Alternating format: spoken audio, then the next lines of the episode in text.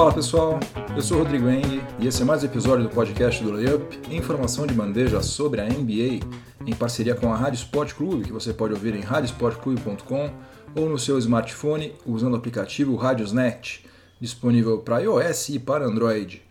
Esse aqui é o episódio número 139 do podcast do Layup, que está sendo gravado numa quinta-feira, dia 13 de dezembro de 2018. E os assuntos de hoje vão ser os seguintes. No primeiro período, eu vou falar sobre o Toronto Raptors, que já se consolidou como a principal força da Conferência Leste, e após varrer o Golden State Warriors na fase regular, também está se consolidando cada vez mais como um candidato ao título de 2019. No segundo período, vou falar sobre o que está por trás da ameaça do proprietário do Phoenix Suns, o Robert Sarver, de tirar a franquia do Arizona e levá-la ou para Las Vegas ou para Seattle. No intervalo, no quadro Máquina do Tempo, nós vamos retornar até o dia 13 de dezembro de 1983, quando o Detroit Pistons bateu o Denver Nuggets em uma partida com três prorrogações e que teve o maior placar na história da NBA. No terceiro período, eu vou falar sobre o Malcolm Brogdon, alarmador do Milwaukee Bucks, que já foi eleito Rookie of the Year em 2017, e ele já está com a ficha dele de inscrição preenchida para ingressar no seletíssimo clube dos 50, 40, 90. E para fechar, no quarto e último período, vou falar sobre o desserviço que Stephen Curry prestou à ciência ao dizer que não acredita que o homem foi à Lua uma coisa tão grande, tão bizarra, tão grotesca que eu acho que a NBA deveria tomar medidas para evitar que esse tipo de asneira continue sendo saindo da boca dos grandes astros, né? Já aconteceu com o Kyrie Irving, agora com Stephen Curry. Então é isso, chega de delongas, vamos ao que interessa, o podcast do Layup está no ar. O Toronto Raptors já havia vencido o Golden State Warriors no Canadá, só que aquela partida lá foi decidida depois de uma prorrogação e o time californiano jogou desfalcado de Stephen Curry e de Draymond Green. Então, na verdade, o desempenho do campeão naquele jogo até pode ser considerado bom. Mas agora as duas equipes se reencontraram pela segunda vez, segunda e última vez, né, na verdade, nessa temporada regular, dessa vez na Califórnia. E deu o Raptors outra vez, de uma forma até certo ponto inusitada. Ele venceu com extrema facilidade por 20 pontos de diferença desfalcado do Kyle Leonard e com o Golden State Warriors contando com força máxima no seu quinteto titular, exceção feita a DeMarcus Cousins, que ainda nem estreou. Né? É, até então, a única vez na história do Toronto Raptors que eles haviam vencido fora de casa o campeão da NBA por pelo menos 20 pontos de diferença foi na temporada 1998-99, quando eles bateram o Chicago Bulls por 113 a 90. A grande, a grande diferença, né? É que o Warriors manteve todos os seus astros é, do elenco da temporada passada, enquanto o Bulls, naquela época lá, mandou quase metade do seu elenco embora depois do, do título de 1998, incluindo uns caras mais ou menos, né, como Michael Jordan, Scottie Pippen e Dennis Rodman. A mãe do Nick Nurse, técnico do Toronto Raptors, faleceu recentemente e ele pegou um avião direto após o enterro dela para comandar o jogo entre Toronto Raptors e Golden State Warriors. Não quis saber de luto nem nada, foi direto trabalhar. Escalou o Serge Ibaka na posição 5, no lugar do Jonas Valanciunas, usando aquele mesmo small ball que tem feito tanto sucesso com o próprio Golden State Warriors desde a temporada 2014-2015. Golden State Warriors levou um banho nas eh, transições defensivas, também nos rebotes ofensivos e cometeu 19 turnovers graças à defesa forte do Toronto Raptors, que não se incomodou nem um pouco em estar jogando lá na Oracle Arena, que tem, segundo os, os próprios jogadores, né, a torcida mais chata de toda a NBA. E por incrível que pareça, quando o jogo já estava decidido, nos minutos finais, boa parte de todos os torcedores do Golden State Warriors já deviam estar lá no estacionamento, pegando o carro, cabeça cheia e tal, eclodiu um canto razoavelmente alto de Let's Go Raptors em plena Oracle Arena. Sendo que, como vocês estão cansados de saber, Toronto e Oakland ficam distantes, assim, sei lá, deve ser uns 4 mil quilômetros de distâncias, muito longe. Ah, a única coisa ruim pro Raptors nesse jogo foi que o Jonas Valanciunas sofreu o deslocamento do polegar da sua mão direita numa disputa de bola com o Draymond Green. Ele teve que ser operado até e vai ficar entre 4 e 8 semanas afastado das quadras. O Valanciunas tem um histórico de contusões complicadas nas mãos, né? esse aí é mais um deles. O que todo mundo diz quando se fala sobre o favoritismo do Golden State Warriors é que é muito difícil qualquer franquia vencer quatro partidas numa série de sete contra o atual campeão da NBA. E é verdade, eu assino embaixo essa afirmação aí e sigo apontando Golden State Warriors como o, favorito ao autêntico tricampeonato, né? Três títulos consecutivos. Mas não dá para a gente brigar contra os fatos. De uma forma ou de outra, o Warriors foi varrido pelo Toronto Raptors nessa fase regular. Perdeu os dois jogos que fez contra a franquia canadense. E em todas as fases regulares da chamada Era Care, ou seja, desde 2014 2015, o Warriors não foi varrido pelo seu adversário das finais nenhuma vez. Ele ganhou pelo menos um jogo em todos os anos do Cleveland Cavaliers nas fases regulares de 2014 2015, 2015 2016, 2016 2017 e 2017 2018. Dessa vez, se o Toronto Raptors chegar às finais, vai chegar com um handicap legal. Vai ter vencido Golden State Warriors, vai ter varrido né, Golden State Warriors uh, durante a fase regular. Eu não estou dizendo que o Toronto Raptors já tem vaga garantida nas finais, até porque eu ainda confio na chegada do Boston Celtics e também Milwaukee Bucks é um time que não pode ser desconsiderado de forma alguma, até porque o Toronto Raptors perdeu as duas partidas que já fez contra o Milwaukee Bucks. Uh, mas se a final de fato for entre Warriors e Raptors, Stephen Curry e companhia vão enfrentar um time que não se intimida jogando fora de casa e que se bobear vai ter o um mano de quadra. Né? Atualmente, o Toronto Raptors tem a melhor campanha da NBA. Se continuar assim, quando chegar nos playoffs, ele vai ter o um mano de quadra contra todo mundo. A verdade é que a ida do LeBron James pro Oeste fez um bem danado para a Conferência Leste, porque tá tudo em aberto, tá muito legal.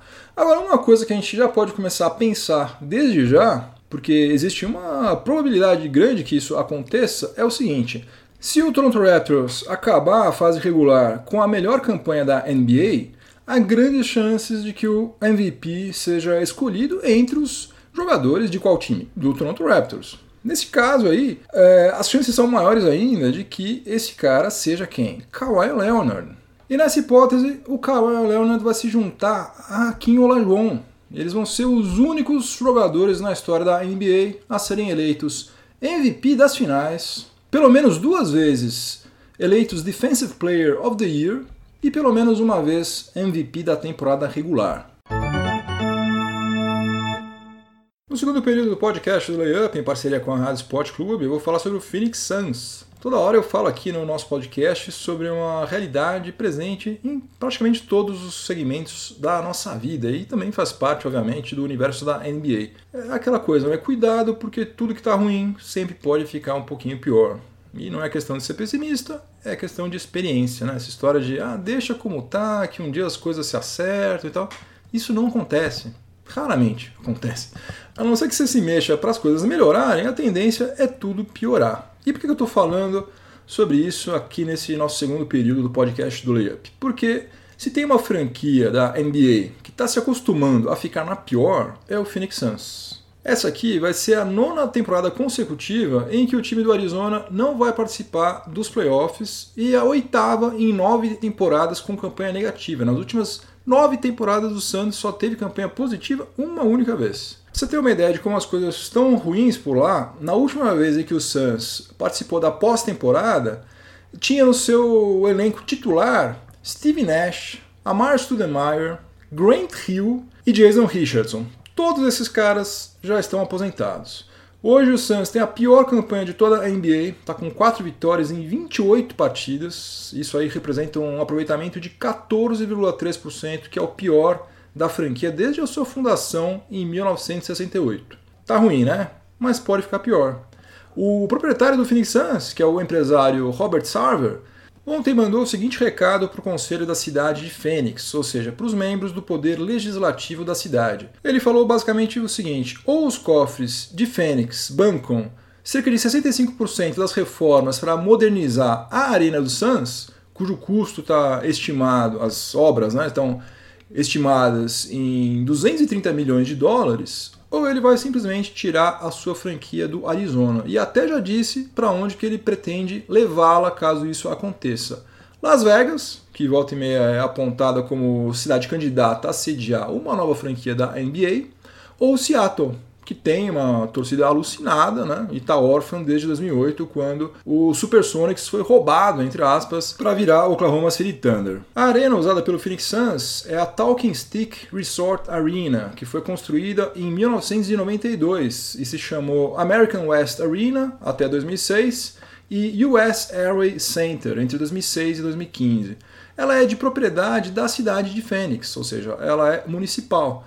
Só que o Suns tem um contrato de locação que começou lá em 1992 e é válido por 40 anos, ou seja, até 2032. Só que nesse mesmo contrato existe uma cláusula que prevê a possibilidade do Phoenix Suns rescindir o contrato depois de 30 anos, no caso da arena ser considerada obsoleta, que é exatamente o que está acontecendo agora. Das 30 arenas da NBA, a Talking Stick Resort Arena é a quarta mais antiga. Só as arenas do Utah Jazz, do New York Knicks, do Minnesota Timberwolves e do Golden State Warriors são mais antigas do que a do Phoenix Suns.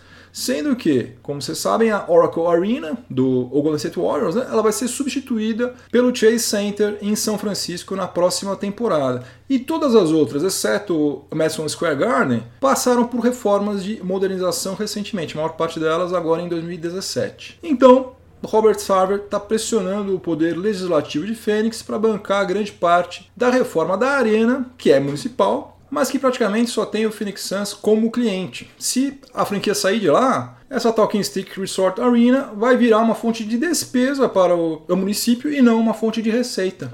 Lembrando que o Suns também tem um, um time da WNBA, o Phoenix Mercury, que ao contrário do irmão da NBA já foi três vezes campeão, em 2007, 2009 e 2014. Então, a cidade de Fênix tem muito, mas muito a perder se de fato essa mudança ocorrer. Eu espero que isso seja somente uma forma de pressionar os membros do conselho. Né? Já vimos filme exatamente igual a esse recentemente, lá com o Milwaukee Bucks, e no final tudo deu certo. Eu acho difícil que o Suns saia de Fênix, muito menos numa mudança para Seattle. Né? Seattle, acho que não vai querer ter, imagina, um Seattle Suns, não tem nada a ver, né? Seattle, se voltar a ter algum time, vai ser Seattle Supersonics. E apesar da draga na qual o, o Suns está há um tempão, e de nunca ter sido campeão, né? Foi vice em 76, perdendo para o Celtics naquela final polêmica, e em 92 perdendo para o Bulls do, de Jordan, Pippen, etc. Ah, a marca do Phoenix Suns tem uma história de meio século. Né? Não faz sentido nenhum mudar de identidade agora, jogar no lixo meio século, né? a não ser que tenha muita grana envolvida nessa história. E aí, sim, é o único risco de verdade que eu acho que existe para o Suns, porque se tem uma coisa que transborda em Las Vegas é dinheiro. E é sempre bom lembrar aquele mantra: a NBA é um grande negócio. O Robert Sarver ele gastou cerca de 400 milhões de dólares em 2004 para comprar o Suns. E hoje, segundo o ranking da revista Forbes, a franquia vale 1 bilhão 280 milhões de dólares. Está em 17 lugar nesse ranking, na frente de outras franquias que já foram campeãs, como o Thunder, não como o Thunder, né? foi campeã como o Seattle Supersonics, na frente de Atlanta Hawks, de Milwaukee Bucks, Detroit Pistons e de Sixers. Ou seja, o Sarver fez um negócio fabuloso, ele mais do que triplicou o capital dele em 14 anos. Só que se ele puder ganhar ainda mais grana transferindo a sede para qualquer outro canto, vai saber, né? Pode ser que ele tope fazer isso, vai saber o que, que passa na cabeça dele. Quanto mais grana para esses caras, melhor. E ele é um cara que não deve estar nem um pouco preocupado com o que vão falar dele caso ele faça isso, porque a reputação dele perante a opinião pública já é horrível.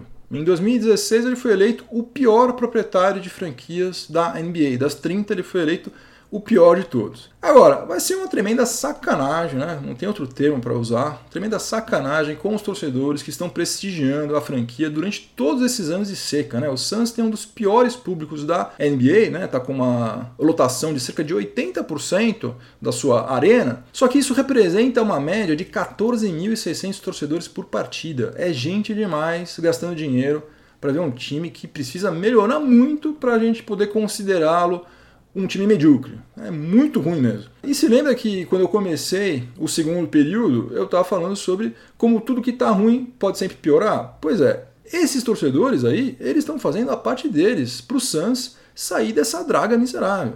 Né? Quem está devendo é o front office e, em última análise, o Robert Sarver. Pode se mudar para qualquer cidade dos Estados Unidos, do Alasca, da Patagônia, para onde ele quiser. Trabalhando desse jeito, o Suns vai ser um saco de pancada em qualquer lugar aonde estiver. Vai ser um saco de pancadas itinerante. E como vocês podem imaginar, essa história toda repercutiu pessimamente mal entre a torcida do Suns, né? Imagina só, um cara chega para você e fala que, olha, o seu time, sabe esse seu time aqui que você torce há 40 anos?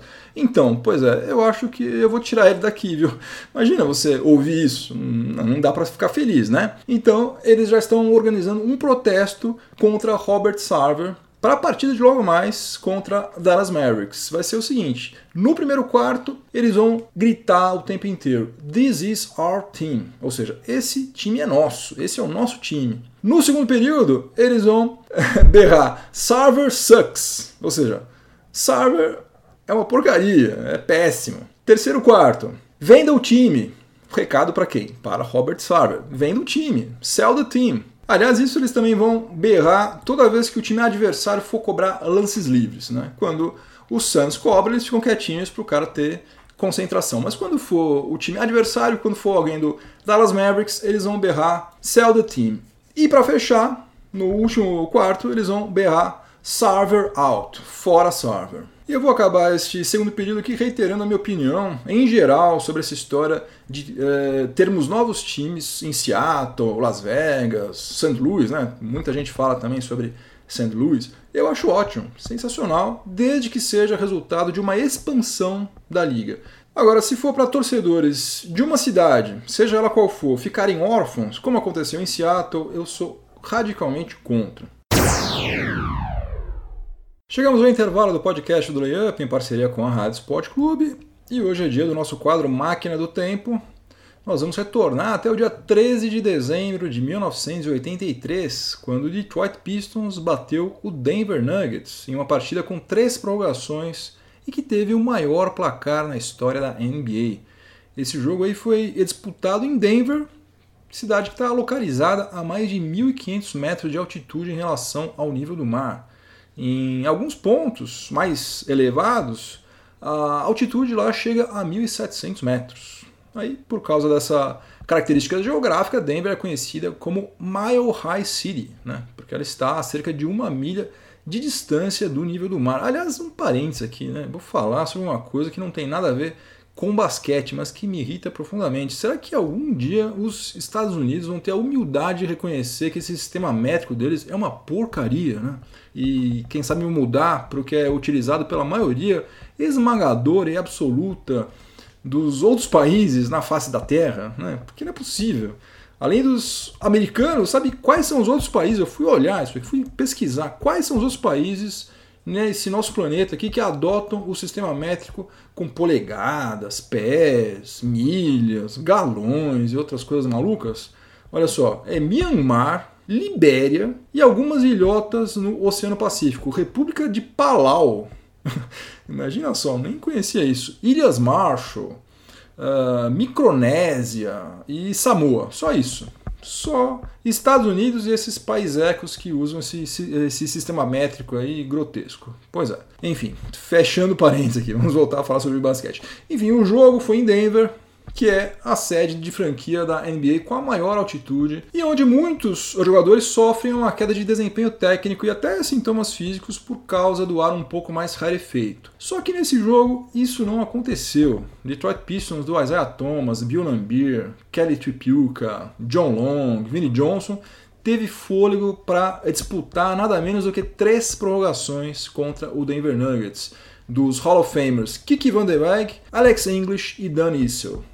O jogo teve placar final de 186 a 184 a favor do Detroit Pistons, placar esse aí digno de All-Star Game, né? E representou a quebra de nada menos do que cinco recordes da NBA que permanecem em vigor até hoje. Primeiro deles, essa aí foi a maior pontuação de um time em uma partida. Né? Os 186 pontos do Detroit Pistons é a maior pontuação de qualquer time em um jogo da NBA até hoje. Tirando All-Star Game, obviamente. Né? All-Star Game é jogo festa, jogo exibição. Estou falando de jogo competitivo. Segundo recorde, a maior pontuação combinada em uma partida. Foram 370 pontos no total.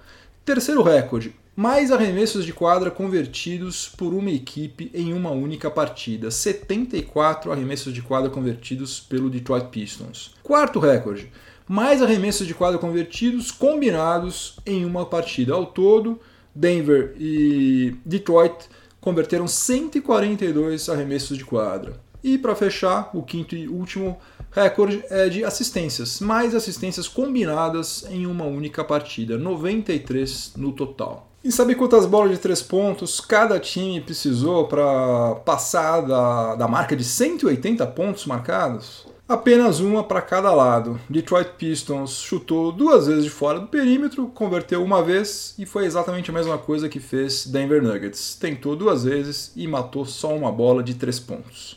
Então, no dia 13 de dezembro de 1983, o Detroit Pistons venceu o Denver Nuggets por 186 a 184, o maior placar na história da NBA. No terceiro período do podcast do Layup, em parceria com a Rádio Sport Clube, eu vou falar sobre estatística. Apesar de eu ser uma negação em matemática, uma das coisas que mais desperta o meu interesse na NBA são as estatísticas. Isso porque, por meio delas, a gente consegue, entre outras coisas, né, comparar as performances de jogadores que atuaram em épocas diferentes, né, desde que a gente respeite as particularidades de cada uma dessas épocas. E quando o assunto é estatística, uma das mais fascinantes, na minha opinião, é o chamado clube do 50, 40, 90, sobre o qual eu já falei aqui em algum outro episódio que eu não me lembro mais. Para quem não sabe o que é 50, 40, 90, é o seguinte: trata-se de um, de um clube virtual, obviamente, ele não existe fisicamente, é apenas virtual, formado por jogadores que registraram em uma mesma temporada aproveitamento de pelo menos 50% em é, arremessos de quadra, pelo menos 40% em arremessos de três pontos e de pelo menos 90% em lances livres. Obviamente, também é um clube que exclui automaticamente todos os jogadores que atuaram na NBA antes da temporada 1979-80, quando a linha de três pontos foi introduzida na liga. Eu acho ele fascinante porque diz respeito à essência do basquete, que é o arremesso. Ou seja, nesse clube aí estão reunidos apenas os jogadores que atingiram um padrão de excelência altíssimo em matéria de aproveitamento nos arremessos. Atualmente, o clube do 50, 40, 90 tem apenas sete integrantes: Larry Bird, Mark Price, Reggie Miller, Dick Nowitzki, Steve Nash, Kevin Durant e Stephen Curry. Ou seja, nas últimas quatro décadas, pensa nisso, nas últimas quatro décadas, só sete jogadores atingiram esse patamar de excelência em pelo menos uma temporada. Aliás, eu acho que essa vaga no clube dos 50, 40, 90 deveria ter sido considerada para incluir o Mark Price no Hall da Fama. Mas a gente sabe que essa história de Hall da Fama aí tem muita politicagem envolvida e os critérios que eles usam lá são para lá de obscuros, então nem vale a pena a gente falar sobre isso. Mas vale a pena falar sobre o clube do 50, 40, 90 porque há grandes chances de que ele ganhe um novo integrante nessa temporada. O Stephen Curry já está lá, né? E ele pode se juntar ao Larry Bird e ao Steve Nash como os únicos jogadores que atingiram esses patamares aí em mais de uma temporada. Curry fez isso em 2015 e 2016 e agora ele está com 50,4% em arremessos de quadra, 48,9% em três pontos e 94% em lances livres. E o novo integrante, né, o novo possível integrante é o Malcolm Brogdon, alarmador do Milwaukee Bucks, que foi Rookie of the Year em 2017 ele está com 51,6% de aproveitamento nos arremessos de quadra, 46,7% em três pontos e absurdos 97,8% em lances livres. Lembrando o seguinte, que para entrar nesse clube do 50, 40, 90, além de atingir essas três porcentagens mínimas, o jogador também tem que converter um número mínimo de arremessos de cada tipo. Pelos padrões oficiais das estatísticas da NBA, é preciso ter pelo menos 300 arremessos de quadra convertidos, 82 arremessos de três pontos convertidos e pelo menos 125 lances livres convertidos. A temporada não chegou nem na metade e o Malcolm Brogdon já tem 160 arremessos de quadra, tem 49 de três pontos e 44 lances livres. Então, é só ele não se machucar, não contrair aquela mesma síndrome do Markel Fultz, que ele vai ter a vaga dele lá no seletíssimo clube do 50, 40, 90 garantida. E se isso acontecer, Malcolm Brogdon ele vai se tornar o único integrante desse clube que foi selecionado na segunda rodada do draft. Uma baita de uma zebra que está fazendo uma carreira fantástica na NBA. Palmas, tem que tirar o chapéu para o Milwaukee Bucks. No quarto e último período do podcast do Layup, em parceria com a Rádio Sport Clube, eu vou falar sobre heróis e eu vou falar sobre ciência. Tem um clichê da cultura nerd proveniente dos gibis do Spider-Man que diz o seguinte: com grandes poderes vem grandes responsabilidades. Essa é a última coisa que o Uncle Ben diz ao Peter Parker antes de morrer, justamente em consequência indireta, né, na verdade, de uma irresponsabilidade cometida pelo Peter Parker. As estrelas da NBA são provavelmente o que existe de mais próximo de um super-herói no mundo real, né? Michael Jordan podia voar, Magic Johnson podia dar um passe de 20 metros sem nem olhar, Yannis Antetokounmpo pode atravessar uma quadra inteira com meia dúzia de passos e o Stephen Curry pode fazer uma cesta do meio da quadra com a mesma facilidade que o bocejo, por exemplo. Se eles já são super-heróis de gente adulta, né, marmanjo barbado, casado, pai de família, imagine o efeito que esses caras não produzem na cabeça de uma criança ou de um adolescente. Não é por acaso que a Nike, a Adidas, Under Armour e agora a New Balance pagam centenas de milhões de dólares para esses super-heróis. Né? Todas essas empresas sabem a tremenda influência que um LeBron James, um James Harden, um Kyrie Irving é capaz de produzir na mente desse público que consome produtos relacionados à NBA. Só que eu acho que passou da hora da própria NBA chegar para esses super-heróis aí e bancar o Uncle Ben, dar uma chamada, chamar na chincha para eles se ligarem na responsabilidade que eles têm cada vez que eles abrem a boca. O Kyrie Irving veio com aquela cretinice de que a Terra é plana, ficou insistindo nisso durante semanas e depois voltou atrás. A gente não sabe se ele voltou atrás porque de fato ele se convenceu de que a Terra não é plana ou se algum agente falou que ele estava cavando a própria cova no mundo do marketing se ele continuasse é, falando essa groselha. O Google Imagina só, o Google até fez uma mudança no seu mapa justamente para não dar margem a esse tipo de idiotice, que infelizmente é propagada e abraçada por um monte de débeis mentais ao redor do globo. Hoje, se você acessa o Google Maps e faz um zoom out né, para se afastar, em vez daquele tradicional mapa mundi, agora eles colocaram lá um globo terrestre para não ter dúvida. Se algum idiota ah, tem a ideia absurda de que a Terra é plana, ele vai ver no Google que a Terra não é plana, né? Isso aqui é um mundo esférico, um globo. E agora vem o Stephen Curry soltando a seguinte pérola: ele não acredita que o homem já tenha ido à Lua. Ou seja, o governo dos Estados Unidos levou o homem à Lua em 1969, com transmissão praticamente ao vivo. E até hoje, um cara que tem acesso a qualquer tipo de informação não confidencial que ele desejar, além de não acreditar nisso, ele ainda presta o desfavor de dizer uma bobagem dessa publicamente. Isso aí é um atentado à ciência, e um atentado à ciência é um atentado à humanidade. Se hoje você entra numa máquina que escaneia todo o seu corpo, que encontra células cancerígenas e permite que você seja tratado, se cure e, sei lá, viva mais 20, 30 anos, é por causa da ciência. Todo mundo tem o direito de ter opinião, liberdade de expressão, beleza, mas ninguém tem o direito de gerar desinformação em massa, muito menos nos dias de hoje, quando tem gente que faz campanha contra a vacinação infantil. Gente, aliás, que só está viva falando bobagem por aí justamente porque foi vacinada quando era criança. Negar que o homem foi à Lua é como você negar um fato histórico irrefutável, como você negar que houve o Holocausto, negar que houve escravidão, Revolução Francesa e por aí vai. É um negócio absurdo.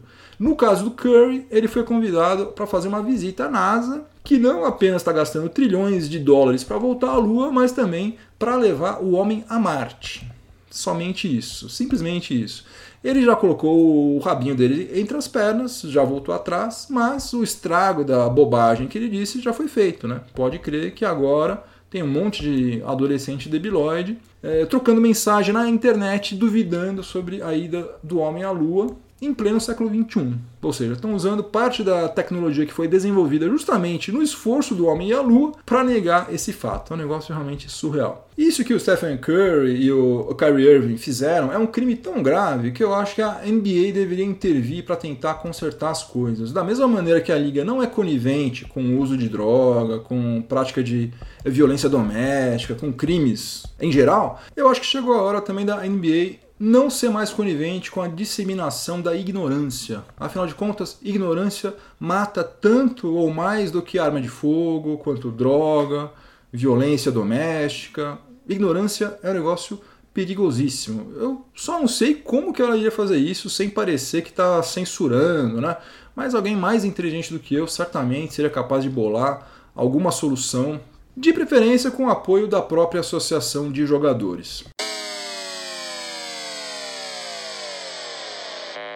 Fim de jogo, acabou mais um episódio do podcast do Layup. Espero que vocês tenham gostado. Obrigado pela companhia. Hoje, como é um episódio que fecha a semana, eu vou deixar minha trilha sonora para o final de semana, que dessa vez vai ser uma música nacional, música brasileira, Surfista Calhorda, que é a segunda música do lado A do álbum de estreia da banda porto-alegrense Replicantes. É, esse álbum se chama O Futuro é Vortex, que foi lançado em 1986. Nos anos 80, o surf deu uma bombada aqui, né? Começaram a surgir marcas de roupas especializadas para esse público surfista, como a OP e a Hang Loose, por exemplo. A Rede Globo tinha até uma série chamada Armação Ilimitada, com o Cadu Moliterno e o André Di Biase, que eles eram formavam né, uma dupla de surfistas, Juba e Lula. Ou seja, ser surfista definitivamente estava na moda nos anos 80, e com isso um monte de nego que não tinha a menor intimidade com uma prancha de surf começou a descolorir o cabelo, usar aquelas gírias uh, maneiras de surfista e também usar roupas de surfista, porque isso aí fazia sucesso com as gatinhas. É, e essa música é um punk rock de primeira qualidade que fala mais ou menos sobre isso, né? Um cara playboyzinho que paga de surfista, mas ele não surfa nada, nada, nada. Então, Surfista Calhorda dos Replicantes é a minha recomendação dessa semana. Antes de eu ir embora, aos meus recados tradicionais, meu mantra. Por favor, se inscreva no meu canal, do Layup no YouTube. Para você encontrar o canal, você faz o seguinte: você vai em layup.com.br, procura tem um banner grandinho ali, razoavelmente grande, escrito YouTube. Você clica ali, você vai cair direto no canal do Layup no YouTube e daí você se inscreve. Esse é o jeito melhor de você achar, porque como ainda é um canal pequeno, tem cento e poucos inscritos, talvez se você procurar no sistema de busca do YouTube você não me encontre. Eu encontre algum outro canal que também se chama Layup e que não tem nada a ver comigo. Então, esse método é o método mais certo.